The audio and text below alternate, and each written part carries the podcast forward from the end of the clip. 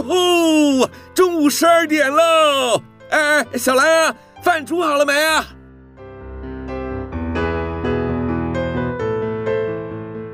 您现在收听的是云端新广播，FM 九十九点五 New Radio，最自由的新声音。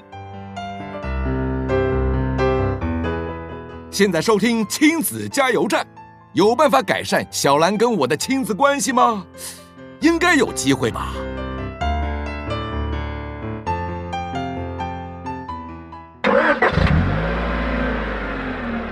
宝贝，出发喽！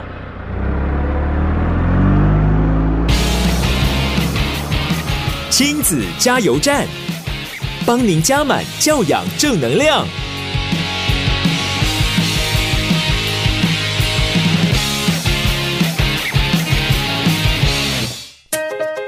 各位听众朋友，午安！欢迎收听 FM 九九点五 New Radio 云端新广播电台，在每个礼拜天中午十二点到一点为您播出的亲子加油站节目。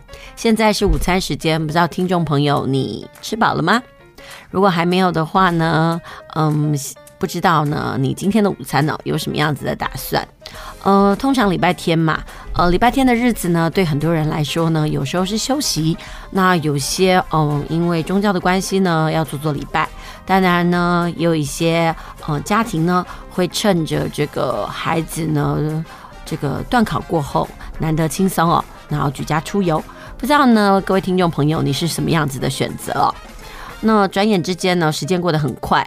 竟然已经到了十月底哦，这个月呢，哎，不能说是这个月啦，就是说今年呢，时序过得非常的快。呃，前一段时间呢，因为疫情的关系哦，大家生活都非常紧绷。那我想最近这一段时间呢，大家应该还是在讨论所谓的五倍券该怎么样来使用哦。呃，我相信呢，大家一定都有不同的规划。那因为高雄呢，还有所谓的就是一千块可以多加利用嘛。那不知道听众朋友。呢，你有什么样子的想法？呃，那今天这个礼拜呢，想要跟大家聊聊什么？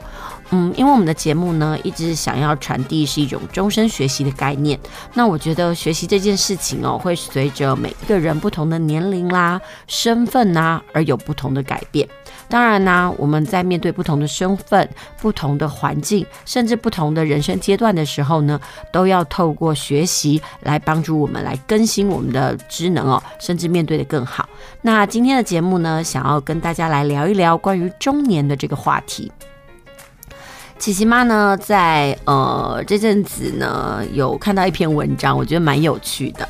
她说啊，嗯、请吃饭的时候呢，绝对不要叫中年人来付钱，因为呢，你正在伤害他。看到这个标题，觉得好耸动。嗯，说真的啊，这几年呢，很多的媒体哦，呃，因为讯息农场的关系，可能是要骗一些点阅率啦，或者是说要让人家呢，呃，吸引就是读者的这个阅读动机哦，所以那个标题都会下得很耸动。那这句话呢，就是刚琪琪妈讲的，就是说不要请中年人吃饭，因为他的钱要花在刀口上。嗯，那这时候大家就会想说，哎，请问对中年人来讲哦，他的刀口是什么？啊、其实他就说啊，呃，中年人的刀口，如果他已经有家庭的话呢，他的刀口就是他的孩子。不知道身为父母的这个听众朋友哦，你觉得在养儿育女的过程当中呢，什么东西最花钱？说真的，呃，食衣住行嘛，但是那其实都是很基本的。呃，有很多父母在讨论呢，其实，在养儿育女的过程当中呢，其实教育费才是最可观的。有人会说：“哎，我们小时候不过就是公立学校念念书吗？然后一路上去能花什么钱？”其实我觉得现在哦，因为孩子要学的东西很多，然后考试的呃困难度也比我们以前那个。深很多，所以呢，几乎很多小孩呢都有补习。那你想想看哦，每个小孩呢每个月参加安亲班啦，或者是补习补下来哦，对于每个家庭来讲哦，那个费用的支出哦都是非常非常可观的。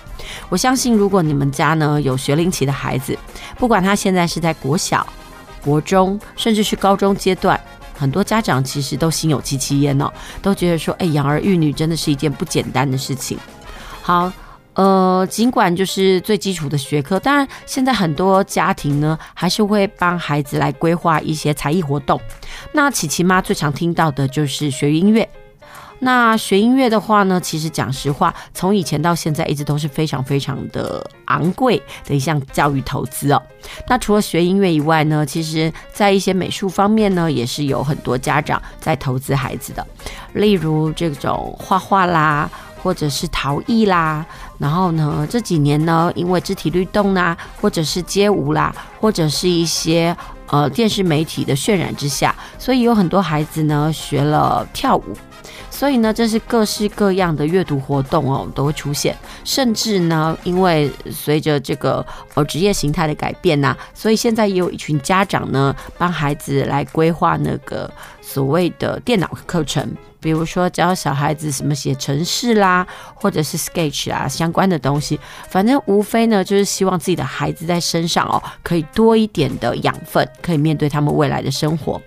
呃，脱开了课程不讲，其实呢，这些呢都是父母对孩子的期望以及爱，所以呢，也就是因为这样，嗯、就会觉得说，呃，中年的父母呢，在养儿育女上啊，人讲肩胛头啊，真正是会成为叮当哦。好啦，除了这样以外呢，说真的，呃，有人说中年呢就是夹心饼干，就是上有老，下有小。所以中年人呢，他们的生活压力呢，是真的不用多说。所以呢，在今天的节目当中呢，琪琪妈想要为大家介绍一本书。呃，这本书呢，其实是写给中年人的。因为说真的，在我的节目当中呢，我一直跟大家谈一谈，哎，我们要怎么样做亲子沟通哦。但是我觉得，随着我们的年龄越来越大，亲子沟通的面向呢，其实真的不该只是呃琢磨在就是所谓的父母跟小孩，呃，我们应该也来聊一聊哦。就是说，当你身为父母之后呢，你又怎么跟你的父母来聊聊？还有你怎么来面对他们的老后？其实台湾的社会呢，可以说是越来越高龄。那我们以前呢，在高龄社会还没有这么普及的时候呢，呃，或者是说大家的健康或者是寿命指数没有这么长的时候呢，其实我们很少去谈到怎么样健康的老后，或者是怎么样去关注到我们长辈的这个晚年生活。所以呢，今天的大一来淘菜，呃，琪琪妈想要跟大家来聊一聊，呃，所谓的中年，甚至我们要怎么样来协助我们的爸妈健康的老后。不过呢，在正式开始我们的呃说书啦，就是我今天的书籍介绍之前呢，嗯、我们先听一首歌休息一下，我们等一下再回来。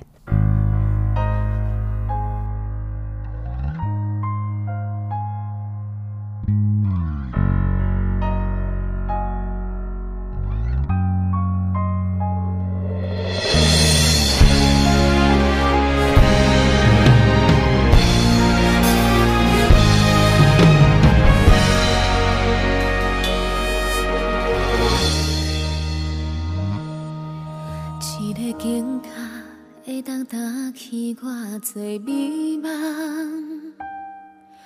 一份理想需要看做勇敢。一个城市拢同款，为着未来在涂炭。敢有听过家己的心内话？社会痴红像年过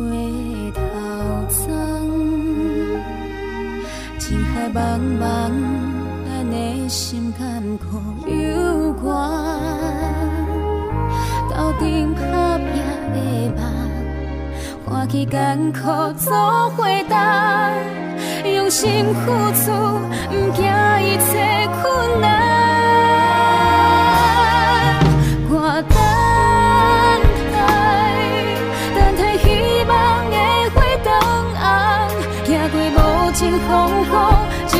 一路爱坚持咱的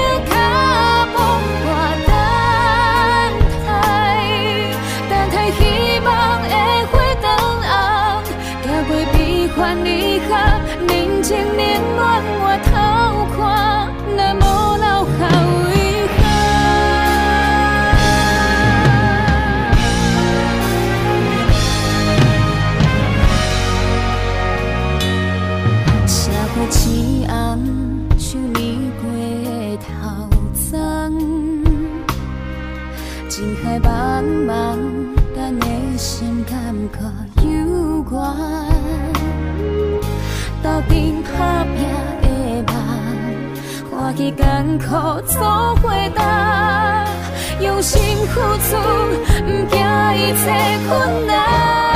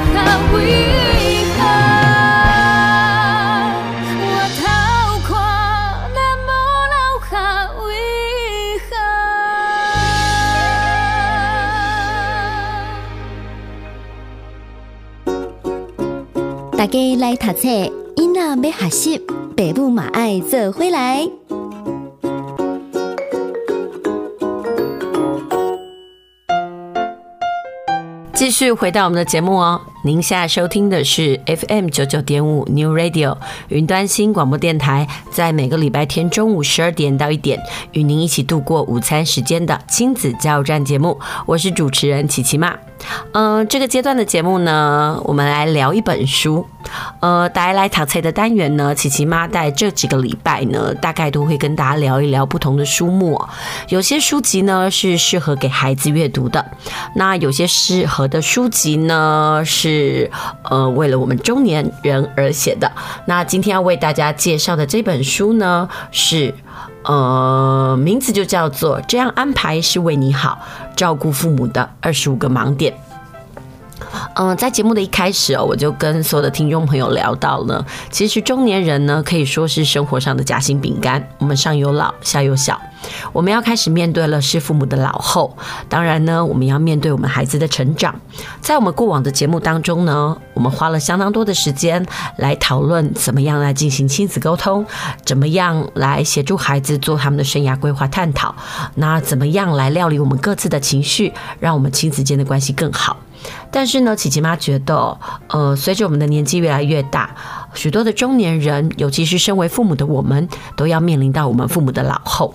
那今天我要介绍的这本书呢，嗯，就在它的标题上面有一句话说的很好，他就说：当我们对年老的父母说这样的安排都是为你好，但是我们有与我们的父母讨论过了吗？我们了解我们的父母的想法与感受吗？因为尊重与将心比心才是最好的照顾。呃，其实，在我们的生涯规划里面哦，应该是说，在我们的学校的求学过程当中呢，我们接受的教育绝大部分都是为了我们的职业。但是，人终其一生呢，是必须要不断学习的过程。不管是踏入婚姻、进入职场，甚至是养儿育女。嗯、甚至是面对我们人生的最后一段哦，这些都必须要透过学习，我们才能够茁壮。但是就是因为讲的少，谈的少，所以呢，琪琪妈希望在我们的节目当中，能够提供给听众朋友相关的知识哦。那像我今天要介绍的这一本书呢，是高雄长庚神经内科系的主治医师陈乃金医师哦，也就是陈乃金副教授呢，他所执笔写的。呃，其实台湾呢已经进入了所谓的高龄化社会，那平均年龄呢已经超过八这个数字了，这个八字头哦。然后在这本书里面呢，其实他又讲到了很多很重要的观念。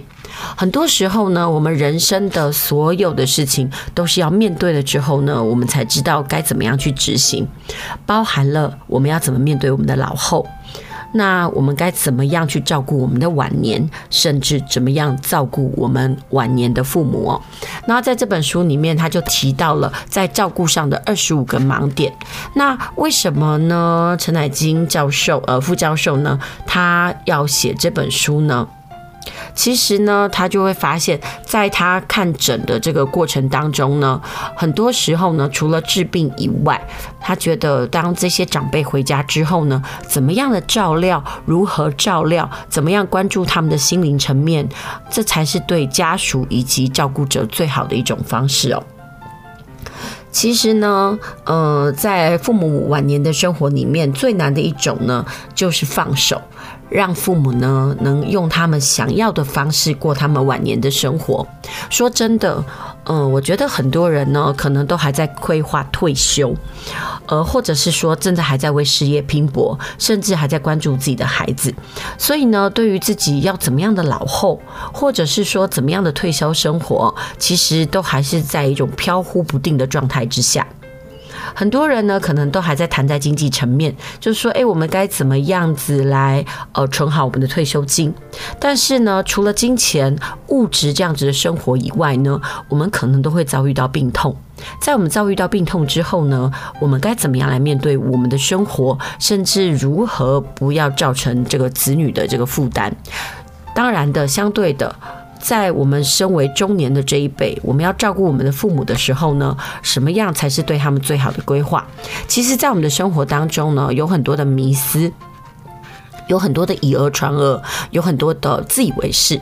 所以在我们的照顾过程当中呢，我们常常都是以我自己的出发点来关照这一切，我们很少站在父母的立场哦。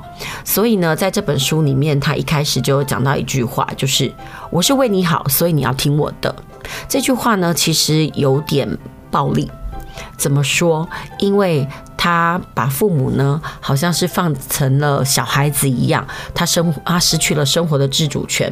他说，其实台湾已经是一个高龄化的社会，到了二零二五年呢，我们会有五分之一的人呢都是老年人。呃，其实在这个陈乃金医师的门诊当中呢，他每每天呢要面对非常多的老年人和他的家属。那这个陈医师他发现呢，老人家即使是动作慢了、思考慢了，但是他们依然很有智慧，甚至多数的老人家是可以为自己做出负责任的态度，甚至是决定哦。只是呢，身为年轻一辈的我们，其实好像很少关注到长辈的感受、他们的情绪，甚至是他们的价值观，还有他们的决定。所以呢，这本书其实就是告诉我们呢，该如何来探寻、理解，并且支持老人家的决定。呃，也许这样子的做法呢，可以开启两代之间一段新的对话。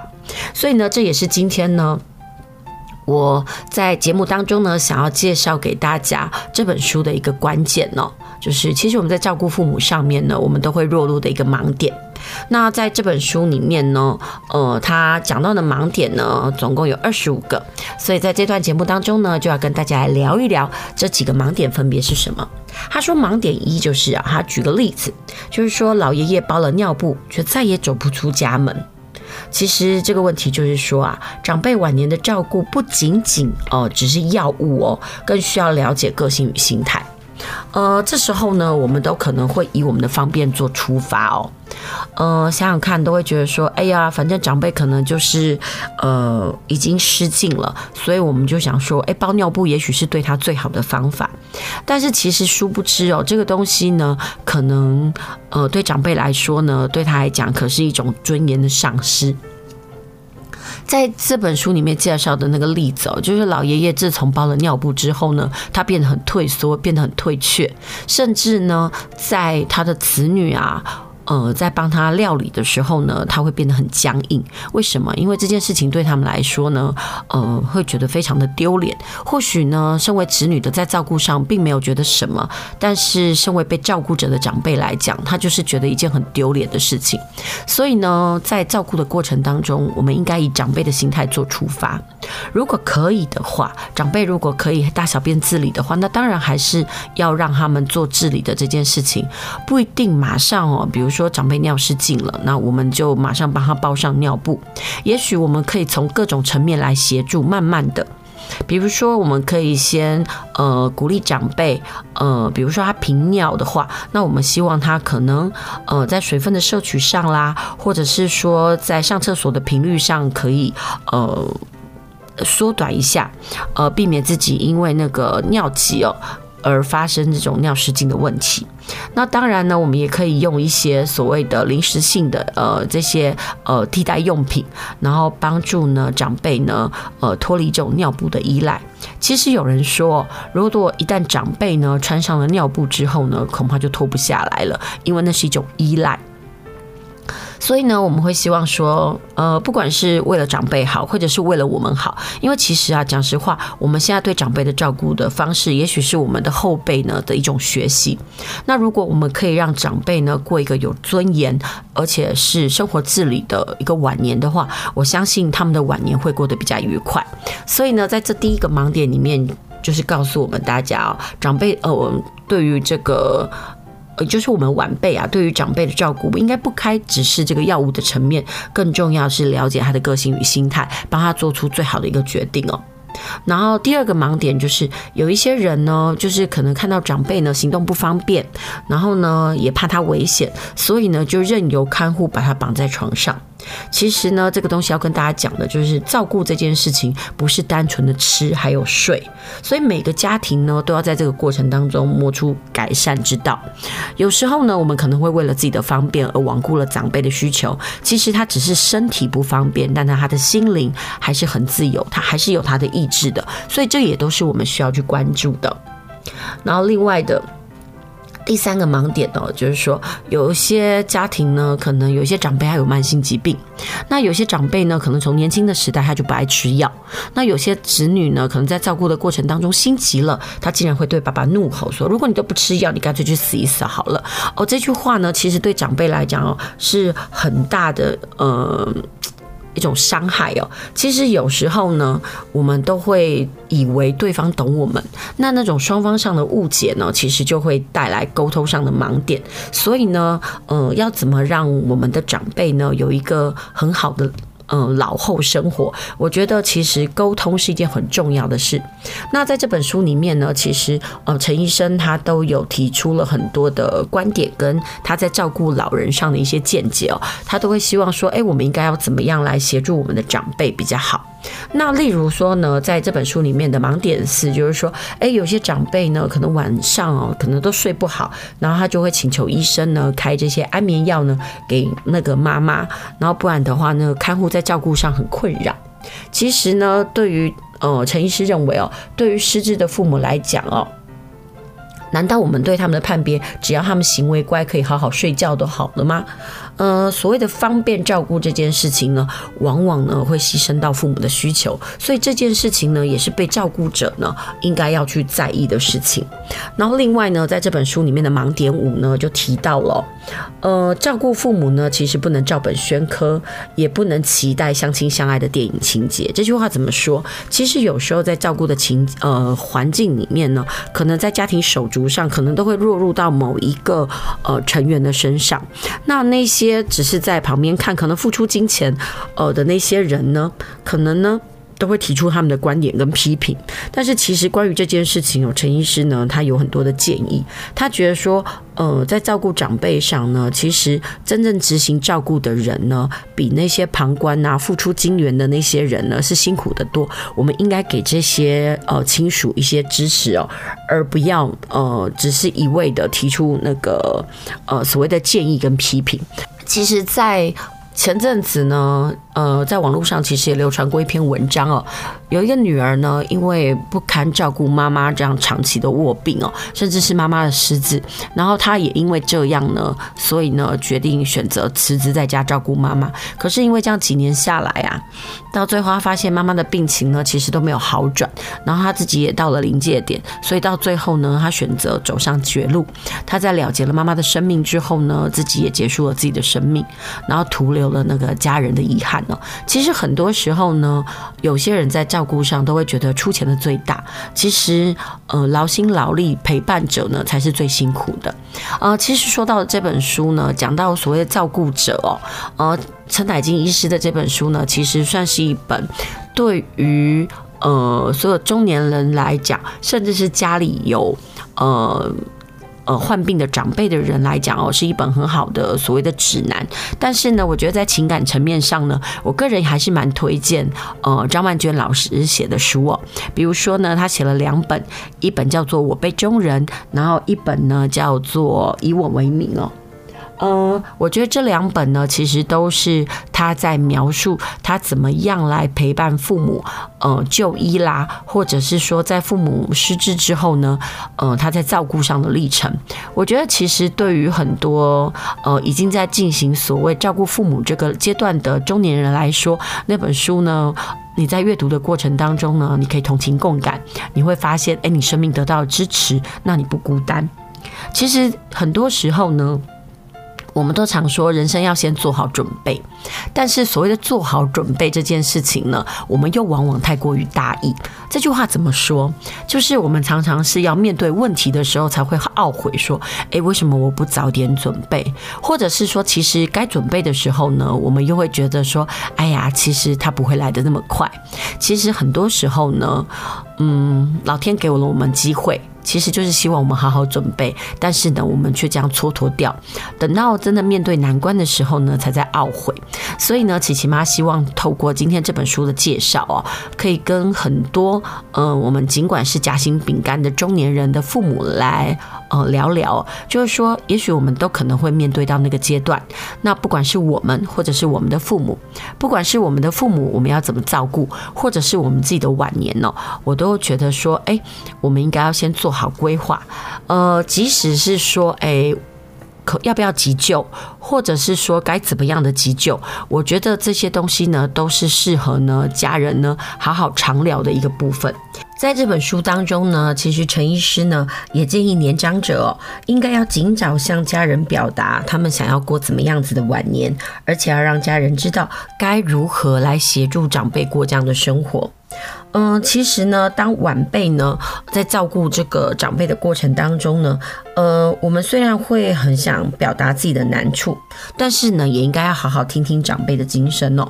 呃，他这里面陈乃金呃副教授他就提到，其实长辈的每一句话都有代表的意义，我们需要耐心去挖掘他们言语背后的那个目的。其实所谓的长辈哦，他们在讲每一句话之前呢。嗯、呃，你不能说，诶，为什么他们讲的这么慢？呃，陈乃金医师有说过，因为长辈在讲这些话的时候，他心里有百转千回，他很担心他做的这样的决定到底好不好，或者是说他这样的决定会不会影响到子女？其实剖开了这一切来说，这都是双方对彼此的爱。所以如果说能够做好沟通呢，嗯、这个可能对于家人来讲哦，它是一个很好的方式。嗯、那另外呢，在这本书里面有提到，呃，现在有一些家庭呢，因为他们家的子女呢可能不止一个，所以在照顾的过程当中呢，可能有时候是轮流，那有些人是呃成为这个主要照顾者。那意思就是说，其实，在照顾的过程当中呢，如何与兄弟姐妹一起照顾父母呢？其实这部分呢，呃，陈医师他有一些建议哦。他说，如果在大家的时间都经济无余的状况下，最美好的那个状态，当然就是父母自己好好的变老。而让父母呢，各自以不同的方式与不同的孩子来互动。其实孩子间也不需要比较，因为讲实话，父母对孩子的爱从来就不会一样。所以相对的，每个父母在跟自己的孩子相处的时候也不会一样。真的不要用同一套的标准来对待。呃，那种东西呢，说真的，表面上是公平，但是那只是一种假的公平，不代表那真的是对父母好哦。另外，在这本书当中呢，也有一个盲点哦，我觉得还蛮妙的，就是说有些父母呢，因为他太过于独立，他觉得说不要来影响孩子的生活，所以呢，他从呃年轻的时候一直到他老年，甚至他在照顾他的呃另一半的时候呢，他都是独立撑起来这一片天，所以他从来都没有思考过哪一天他是需要被照顾的那一个。所以呢，在陈医师的这本书里面呢，他的盲点二十呢，他就提到，不曾求助的母亲，并不表示就不需要被关注哦。所以呢，陈医师也让我们去思考一个问题。他说：“你是不是一个习惯一手包办的人呢？如果是，要记得赶快找人来。”可是找人来要做什么呢？有两件事需要做，就是跟你一起承担你现在做的事情。另外一个就是把自己的需求和喜好让人家知道，免得哪一天你真的倒下的时候呢，会让你的家人措手不及。所以呢，这个东西就会让身为晚辈的我们来思考哦，而我们的父母是不是一手包办着所有的照顾事务，然后呢，跟我们说，孩子，你好好的冲事业，一切有我。如果我们遇到这样的父母，我们很幸运，但是也不要忘了要赶紧回去跟我们的爸爸妈妈聊聊，有空的时候也和他们一起做做照顾者的工作。因为其实每一个人都没有办法一直一个人完成所有的事情，而且无怨无悔，所以呢，我们也不应该因为我们这样就觉得别人也可以哦。嗯，因为每一个人都是不同的个体，因为不管身体再好、意志力再坚强的父母，都还是会生病，所以呢，不管任何人都要提早来认识这个变老的父母，因为变老的父母可能会跟我们记忆中的他。完全不一样，所以很多人在可能父亲啦，或者是母亲倒下的那一刹那，他开始有种窥探，就说：为什么我眼中那个巨人不再巨大，我眼中那个勇敢的母亲变得脆弱？说真的，这就是人生，每个人都会老。在我们年幼的时候，他在我们身上，呃，在我们的眼里，可能扮着巨人的角色，承担起一切。但是他的老后还是需要我们的协助哦。所以这就是陈医师呢，在这本书里面呢，希望所有的呃晚辈在照顾他们的父母的时候，应该要做到的哦。所以呢，这也就是今天呢，我想要介绍给听众朋友的这一本书。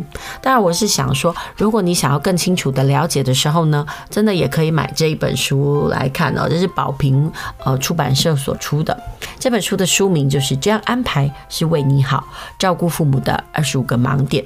我觉得这个应该是我们在面对老后生活呢，应该要看的，不管是为了我们的父父母，或者是为了我们自己的老后，因为我觉得这都是值得学习的一件事情哦。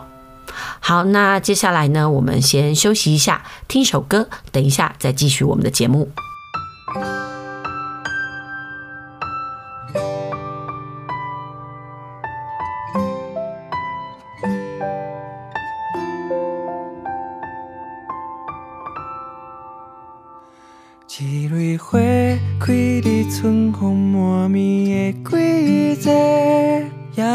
过山风吹，骆驼随莲去。一句话讲不出嘴的稀微，一寸暗暝梦中的寒暝。以后的陪灵记，带我到花香都市，彼窗的册拉面，温暖我空空的胃。我爱伊爱伊，伊若会甘放洒我一人，一人好归暝。过了我最日子，我犹原思念伊，思念伊的镜头啊甲头毛。过了我最日子，我犹原思念伊。念伊的情深甲目睭微微，窗外的雨滴落落土内底，亲像我甲伊斗阵失去。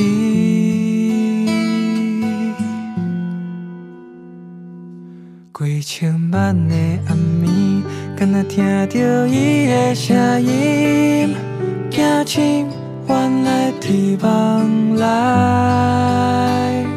我的疗痕是孤单的滋味，虽然勇敢煞悲伤，以后会陪恁去，带我到花香都市，一顿的济拉米，温暖我空空的胃。我爱伊爱伊，伊若会甘放洒我一人，一人好几暝。过了我多日子，我犹原思念伊，思念伊的镜头啊，甲头毛。过了我多日子，我犹原思念伊。思念伊的情深甲目睭微微，窗外的雨滴落落土内底，亲像我甲伊斗阵失去。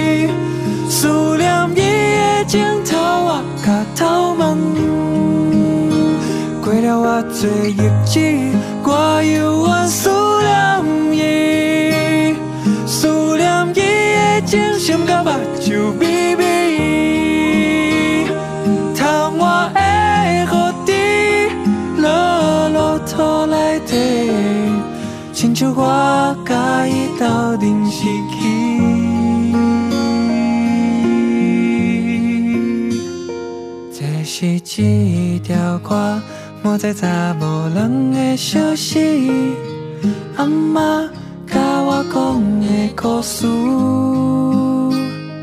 伊个接一个伊摇来摇去，伤心有一天伊会来接伊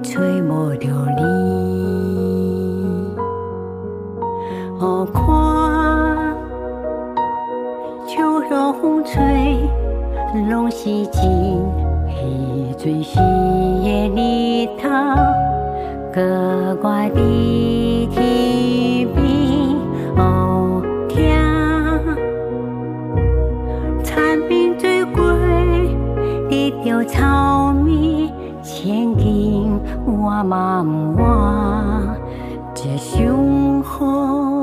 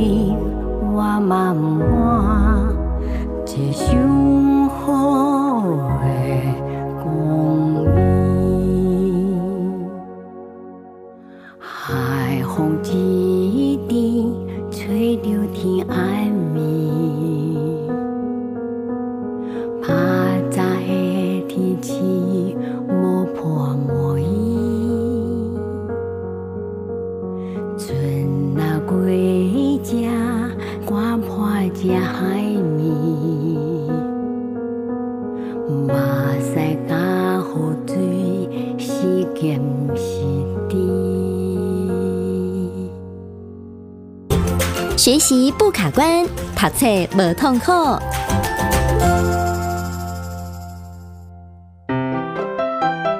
继续回到我们的节目哦，您现在收听的是 FM 九九点五 New Radio 云端新广播电台，在中午十二点到一点陪您一起度过的亲子加油站节目。接下来的节目呢，是我们久违的学习不卡关。今天要帮孩子解决什么样学习上的困难呢？我相信啊，对很多孩子来讲，大概从大概国小二年级吧。开始要写小短文，开始呢，就是很多学生呢头痛的开始。说到写作文呢，很多人都说，那不就是常常写就好了吗？或者是说，哎呀，就在句子里面用一些修辞，或者是写成语就好了。但是说真的，那些都是皮毛。坊间的作文书呢，可以说是百百种。但是呢，琪琪妈因为工作的关系呢，常常要去呃阅读这个世间呃坊间上的这些作文书哦。那你如果问我说有什么样子的作文书是我推荐的，那我应该说蔡其华老师出的写作吧三系列，呃，是我一直觉得很不错的作品。那在这里面呢，其实有很多的心法可以推荐给孩子哦。呃，说真的，因为国小阶段升上国中阶段这段时间呢，呃，并没有所谓的考试作文呢，所以孩子对于作文这件事情是能闪多远就闪多远，能躲多久就躲多久。但是呢，到了国中会考的时候呢，就必定要有所谓的考试作文了。所以很多孩子呢，在那时候就哇哇叫，他们说：“老师，我怎么样都写不出一篇文章。”呃，在蔡其华老师的写作三部曲里面呢，其实就罗列了很多的武功招式哦。那在这三本书里面呢，分别是写作吧，你值得被看见，以及写作吧，破解创作天才的心智图。而前阵子出版的第三本呢，就是写作吧，一篇文章的生成。其实这两本书呢，不管孩子要不要写作，或者是说他想不想写，其实我觉得都是很好的入门，甚至是帮助孩子呢在精进写作上很好的参考书籍。它其实不像坊坊间的参考书籍哦，用了一大堆的口号，告诉你写作要什么起承转合啦。它其实就是一个很实用的东西。呃，对琪琪妈来讲，我觉得写作是一个现代人必必须具备的能力。其实。在我们的节目当中呢，我们也介绍过，呃，曾多文，呃，他写过的，呃，美国的读写教育告诉我们的几件事。当然，那是美国的教育现况了，他教阅读也教写作。但是呢，有些家长禁不住要问：诶，我的孩子在写作文上就是有困难呐，他该怎么办？呃，有没有什么样的参考书目呢？可以帮孩子来练功？那我个人觉得蔡启华老师的写作吧三系列的书籍哦，真的很值得看。好看的原因是因为它的每一篇都是一则又一则的故事，它有实力。呃，然后也有讲解，然后也有破解，所以我觉得说，如果孩子你想要在考试作文上有所精进的话，又不知道怎么样入门呢，或者是不知道怎么样下手的话，呃，蔡其华老师的这本书呢是很好的指南。但是呢，如果说我们的人生啊，对于写作这件事情呢，仅仅只是把它放在考试的范畴，那真的是有点太窄化。那今天在我们的介绍里面呢，我们就介绍这本书里面呢，他提到。到的第一个部分，呃，也就是第三本书《写作吧：一篇文章的生成》。呃，这本书呢，它总共分为三大部分，分别是升学作文、文学创作以及文字运用这部分。呃，大概对于国中的孩子来讲哦，他们可能最在意的就是所谓的升学作文。当然，对于要升大学的孩子来讲哦，国写呢也是他们在意的部分。那这本书里面呢，有三十招的写作力，呃，它搭配起来，他说见树也见林哦，也有实例的说明。所以呢，他其实是帮人家架构了一个写作的地图。那我觉得说，对于孩子来讲，如果他正临面临到所谓升学的关卡，然后他都觉得说他真的写不出来，每次写呢不是词不达意、词穷，就是没有办法完成那个洋洋洒洒的一大片。我真的觉得蔡其华老师的这本书呢，呃，是值得参考。他说啊，呃，其实这几年的写作其实非常注重观点，但是在观点之余呢，又要抒情，要论说。我们常说抒情跟论说可以算是天平的两端，要怎么样兼顾这样的能力呢？在这本书里面就也有提到。那个人我觉得这几年呢，呃，有一个概念呢非常夯，也就是所谓的故事力。呃，不管是蔡启华老师啦，或者是欧阳立中老师，在他们的文章里面，在他们的书里面，都一直强调故事力这个部分哦。而什么叫做故事力？意思就是说，其实有些时候呢，我们在跟别人讲一段事情，或者是抒发一个呃道理的时候呢，你只是讲理，人家会觉得很无趣。但是如果呢，我们会透过故事的包裹的话呢，那这个故事就显得有趣许多。所以他说啊，呃，如果我们要写好故事情节，那最好的方式呢，呃，写好抒情文啦，其实就是要掌握故事情节。那说真的，每一个人的人生呢，就是一篇又一篇的故事。如果呢，我们可以从自己的生命出发，然后平常来做累积，然后记录自己的生命经验，我相信真的到考场的时候呢，才不会觉得呃，就是文思枯竭。所以其实你说作文到底要不要准备？除了平常多练以外，累积自己的生命经验也是很重要的一件事情哦。所以呢，在蔡其华老师的这本书里面呢，有一句就是说，哎，你怎么要写好你的呃国写论文呢？他这边就提出哦，你必须要知道的十件事。然后甚至呢，他说，因为这几年呢，呃，因为作文呢都是写自己与社会。甚至是世界发生的关系，所以呢，他也帮孩子整理了一份一三五七九的个人写作档案。如果可以的话呢，他希望说孩子呢在平常的阶段里面呢，就应该要去累积自己的故事档案。比如说呢，你要呃做一件事情，就是说你要怎么样累积你自己的个人经验呢？在我们的生活当中呢，每一个人都有每一个人不同的故事。如果你不特别去回想，不特别去记录的话呢，讲实话，你的生命经验呢，从来都不会让你哦变成是你自己的养分。那在这个写作题目里面呢，他建议的一三五七九个人写作档案里面呢，他的第一个呢，就是要让孩子呢去建立一个独特的生命。他说啊，越独特就分数越高。呃，举例来说，像琪琪妈在让孩子写他们个人的成功经验里面呢，我就会问孩子他个人的追寻是什么。其实很多孩子在讲他自己人生的失败或成功，都一直围绕在成绩打转哦。说真的，好贫乏。但是呢，我也看过，呃，孩子哦，他在写他个人的追寻里面呢，他写说他想要当个插画家。说真的，现在已经不是一个万般皆下品，唯有读书高的社会了。当孩子他能够写出他未来的生命规划的时候呢，我相信他的人生就会很精彩。呃，以那个想要做这个插画呃家的这个学生而言呢，其实我每次上课的时候就看他正笔疾书，但不是在抄笔记，他在画他的。他就是在画课本，他的画课本里面呢，你可以看到对话，还有呢他的心灵哦。我觉得，呃，如果他可以善用这方面的能力哦，把它好好发挥，我相信他的生命故事会很精彩。那当然呢，我在呃指导孩子在书写的过程当中呢，我有发现哦，孩子他写了什么东西？他写说他呃生平的志愿呢，就是帮助这种口语有障碍的人呢，可以讲话。那我就问他，那你未来的职业是什么？他说他想要当语言治疗师。我说真的，现在职业越来越多元。如果孩子在年纪轻轻的时候，甚至在国小阶段，甚至国中阶段，他就已经理清志向，知道他要怎么做的话，我相信他的努力呢会踏实很多。那这个呢，就是一个孩子独特的生命。那在三的部分呢，希望孩子能够有三个冲突的经验。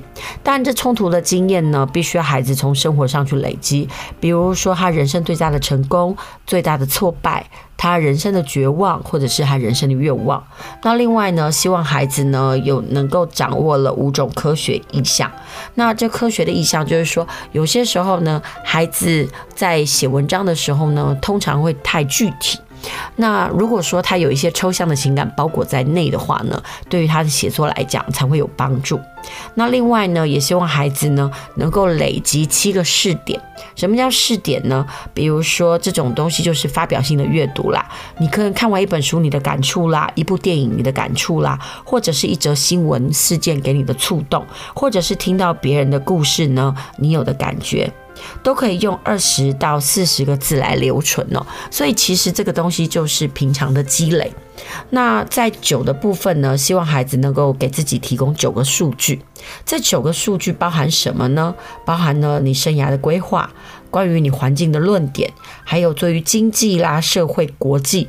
呃，因为说真的，如果在写作的过程当中能够用数字来佐证的话呢，文章会写得更好一点。就像是琪琪妈在呃节目里面做介绍，就像我们讲到了二零二五年之后呢，台湾五分之一的人呢会是老年人。你看讲到这样的数据，是不是大家就会有种心惊呢？总比你跟我讲说，哎，我们台湾已经迈入高龄化社会来得更具体、更贴切。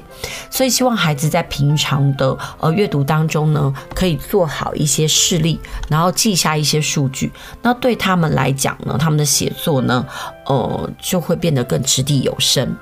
那这就是我们今天呢，在呃学习不卡关里面呢，针对这个考试作文呢，呃，给孩子的建议。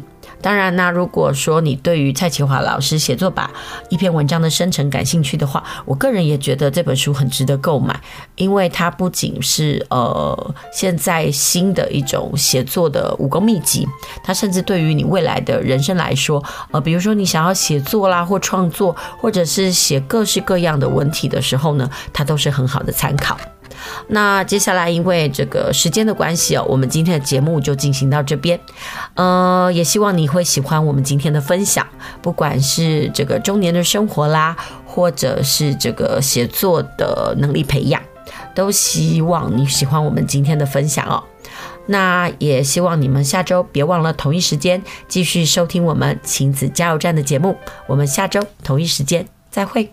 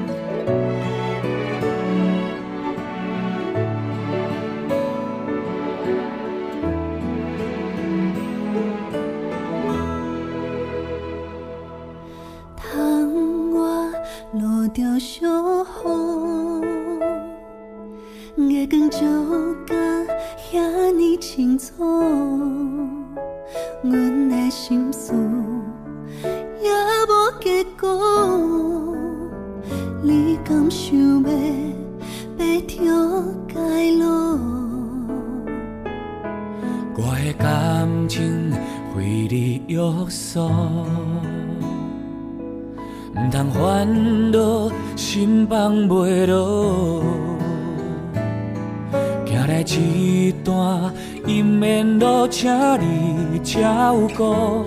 你是我上希望的理想，爱到袂喘气，是事无过度。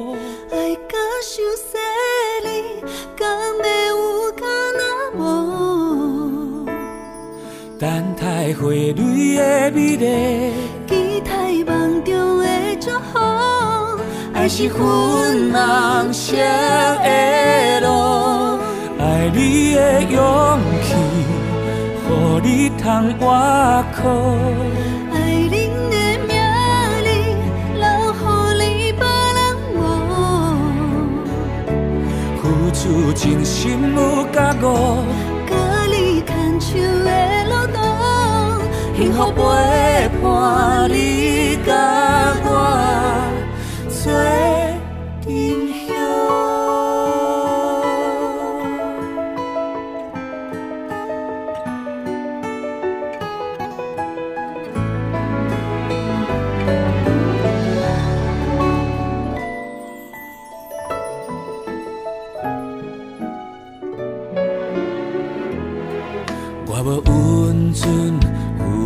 所动，咱未来的欢喜快乐。命运相逢，予我有你的疼惜，上温暖，上担心，上